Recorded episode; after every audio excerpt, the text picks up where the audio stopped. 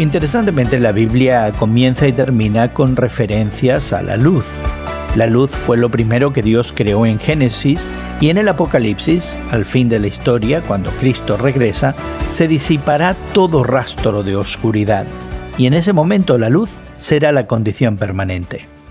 A lo largo de las escrituras, la luz se usa como símbolo de bendición y favor divinos.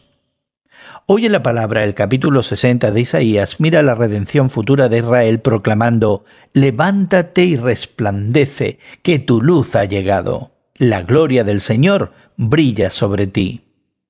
Y es que durante el reino prometido, Israel reconocerá a Jesucristo como su Mesías y todas las demás naciones harán lo mismo. Todos correrán a Sión para reconocer a Jesús de Nazaret como el Señor. Y en ese momento, Dios se describe como luz eterna. La esperanza que se describe en este texto es que tanto Israel como las naciones estarán en la luz eterna del Señor. Es decir, experimentarán la presencia de Dios y su gloria plenamente. El mal será abolido y derrotado. ¿Te lo puedes imaginar? ¿Vivir en la presencia de Dios sin que exista nada malo?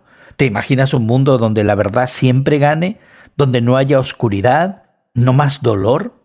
Algún día todas las personas se someterán al señorío de Jesucristo y esa es la esperanza futura del creyente. Hoy en la Palabra es una nueva forma de conocer la Biblia cada día con estudios preparados por profesores del Instituto Bíblico Moody. Encuentra Hoy en la Palabra en tu plataforma de podcast favorita. Más información en hoyenlapalabra.org.